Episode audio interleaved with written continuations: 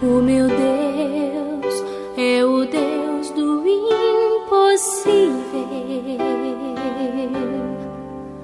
Jeová Jireh, o grande El Shaddai. Bom dia, povo de Deus, graça e paz. Hoje é terça-feira, mais um dia começando. Esse é o dia que o Senhor fez para nós nos alegremos nele. Vai ser um dia de bênçãos, um dia de salvação, um dia de muitos livramentos, um dia de muito milagre.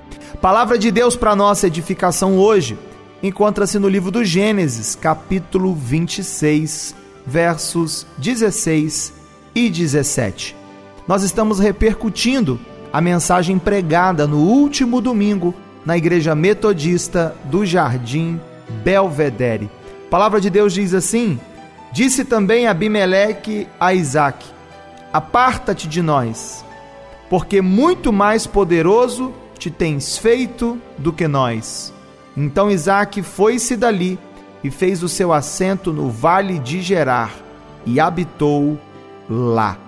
O capítulo 26 narra um período de fome sobre a terra, um período de escassez, de dificuldade e obedecendo a palavra de Deus e não indo ao Egito, mas permanecendo naquela terra, Isaac cavou poços. Poços que eram de Abraão, teu pai, ou que tinham sido cavados por ele no passado. Mas Isaac enfrentou muitos problemas.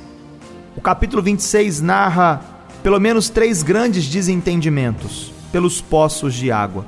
E aqui no relato do verso 16, do verso 17, há um desentendimento estabelecido entre os filisteus e Isaac. E Abimeleque sugere a Isaac que saia daquela terra. Na verdade, Isaac foi expulso daquele lugar, tendo que deixar para trás o poço que tinha cavado. Ele sai de Gerar e vai para o vale de Gerar. Agora há uma lição muito preciosa estabelecida nesse texto para minha vida e para a sua vida. Eu quero dizer a você nessa manhã de terça-feira que a nossa paz interior e a nossa sanidade, a nossa saúde valem mais do que qualquer poço. Eu vou repetir para você: a nossa paz interior e a nossa sanidade valem mais do que qualquer poço. Existem brigas que não valem a pena pelo seu custo emocional e físico. Às vezes é melhor perder um poço e manter a paz na certeza de que lá na frente Deus nos recompensará. Os filisteus disseram: Esse poço é nosso. E ao invés de litigar, ao invés de brigar e se desentender, Isaac largou tudo para trás e seguiu adiante. Tome essa palavra sobre a sua vida. Deus tem recompensa para a sua vida. Sua paz vale mais, sua saúde vale mais. Vamos orar nesse momento? Se você puder, pare um pouquinho vamos elevar o nosso pensamento a Deus em oração. Pai de amor, nós bendizemos o teu nome. Te adoramos nessa manhã de terça-feira pela oportunidade de mais uma vez acordar, de mais uma vez falar contigo.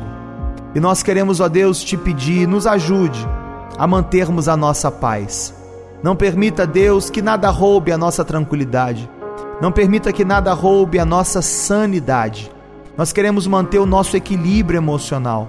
Se preciso for abrir mão de algo para que mantemos a nossa, mantenhamos a nossa tranquilidade, assim o faremos, debaixo da certeza de que lá na frente o Senhor nos recompensará. Abençoe o nosso dia, Pai. Que esse dia de trabalho seja abençoado, que seja um dia de vitória e muitas bênçãos. Nós oramos nessa hora agradecidos. Nós oramos no nome de Jesus, o Senhor da igreja, e aqueles que creem onde quer que estejam, digam comigo nessa hora: Amém, Amém e Amém.